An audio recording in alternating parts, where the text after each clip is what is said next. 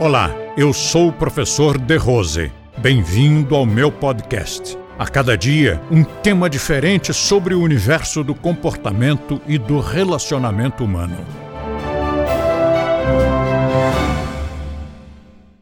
Nós precisamos viver com um sentimento de urgência. Quantas vezes você mesmo disse: Como? Já é Natal outra vez? O ano voou?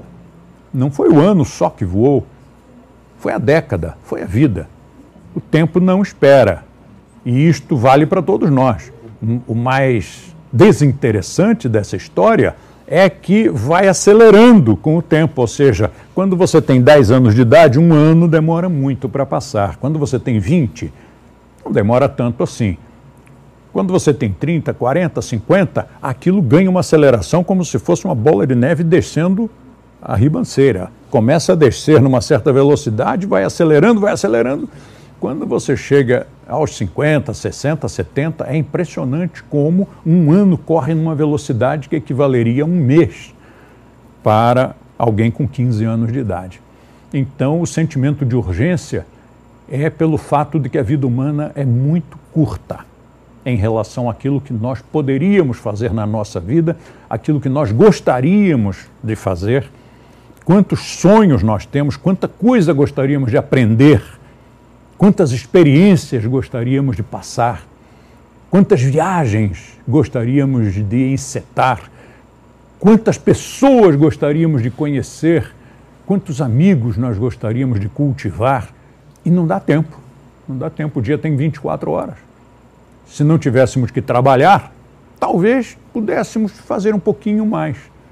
Mas todos nós gastamos, investimos, às vezes perdemos o dia inteiro, dias e dias, trabalhando, trabalhando, trabalhando numa coisa que não nos diz nada, uma coisa que não nos gratifica.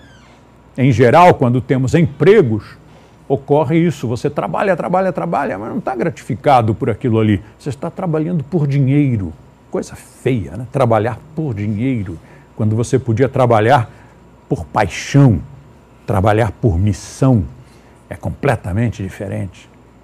Agora, como é que nós vamos alimentar esse sentimento de urgência, ou seja, não perder tempo?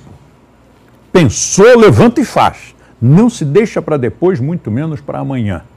E como é que nós vamos fazer isso sem ansiedade? Aí essa é a arte. É nisso que consiste a nossa proeza é nós estarmos trabalhando freneticamente como se o mundo fosse acabar amanhã, sem ansiedade, numa boa, descontraídamente.